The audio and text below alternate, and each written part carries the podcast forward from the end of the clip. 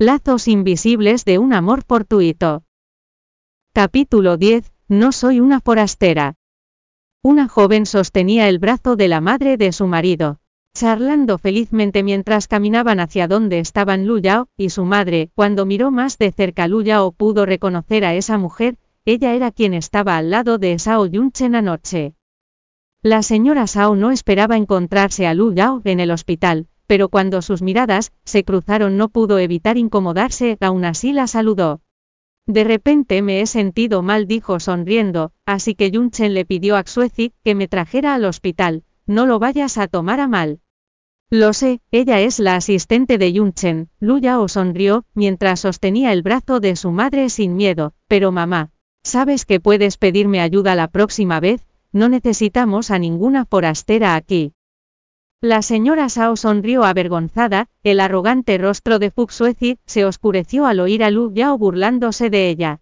Señorita Lu, soy la asistente del presidente Sao, cuidar de su madre es mi trabajo, y yo no soy una forastera. La señora Lu estaba molesta al ver a la presunta amante siendo tan altiva, así que quería defender a su hija, pero Lu Yao la detuvo.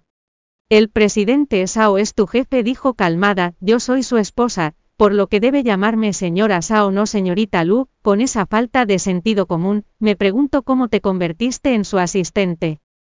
El rostro de Fuxuezi se oscureció aún más. Lu Yao solo le dio una mirada indiferente.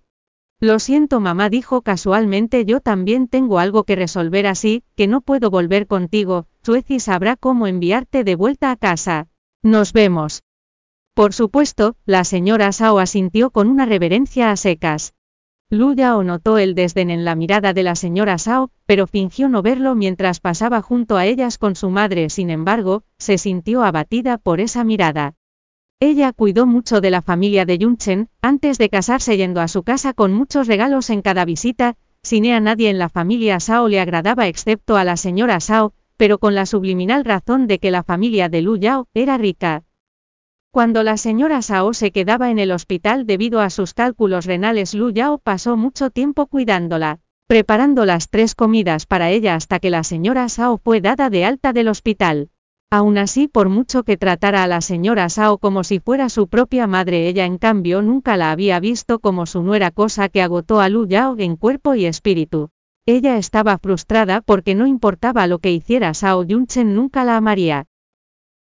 Cuando Lu Yao dejó el hospital se dio cuenta de que le faltaban dos paquetes de pomada, le pidió a su madre que la esperara, pero yendo por ellas, se topó con Fu Xuezie en el pasillo de nuevo, solo que esta vez la señora Sao no estaba a su lado. Cuando vio a Lu Yao Fu Xuezie caminó hacia ella con arrogancia haciendo que sus tacones repiquetearan contra el suelo. Tenemos que hablar Lu Yao le ordenó. Lu Yao la ignoró cuando intentó pasar de ella, pero al ver que Fuxuezi continuó, bloqueándola Lu Yao, te detuvo. ¿De qué quieres hablar? Soy Fuxuezi, si no sabes quién, soy puedes buscarlo, dijo Fuxuezi burlándose, sé que tu padre está despedido. Una sonrisa sarcástica se dibujó en la cara de Lu Yao. Toda la ciudad lo sabe, serías una idiota si no te hubieses enterado.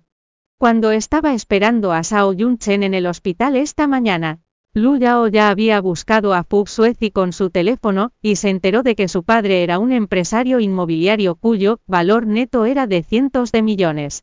En otras palabras, Fu Xuezi era la hija de un hombre rico, pero era curioso que alguien como ella estuviese dispuesta a ser asistente de alguien, pero Lu Yao ni siquiera necesitaba adivinar la razón de eso. Fu Xuezi no quería perder mucho tiempo con Lu Yao, Sé que necesitas dos millones, se fue al grano. Si tú y Sao Yunchen se divorcian puedo darte esa cantidad de dinero, sin hesitar sacó un cheque de su bolso, y garabateó en él para luego ofrecérselo a Lu Yao, sosteniéndolo entre dos dedos. Lu Yao miró el cheque, o es un cheque real válido para dos millones, hay un sello ahí, si accedo a su propuesta puedo cobrarlo una vez, que lo lleve a un banco, pero no iba a tomarlo. A Sao Yunchen, y a mí nos va de maravilla, miró a Fuxuezi, ¿por qué debería divorciarme de él? Y además, ¿qué te hace creer que no puedo conseguir ese dinero por mi cuenta? Bienvenido a descargar la aplicación Miniread para leer novela Lazos Invisibles de un amor fortuito en línea y obtener las últimas actualizaciones.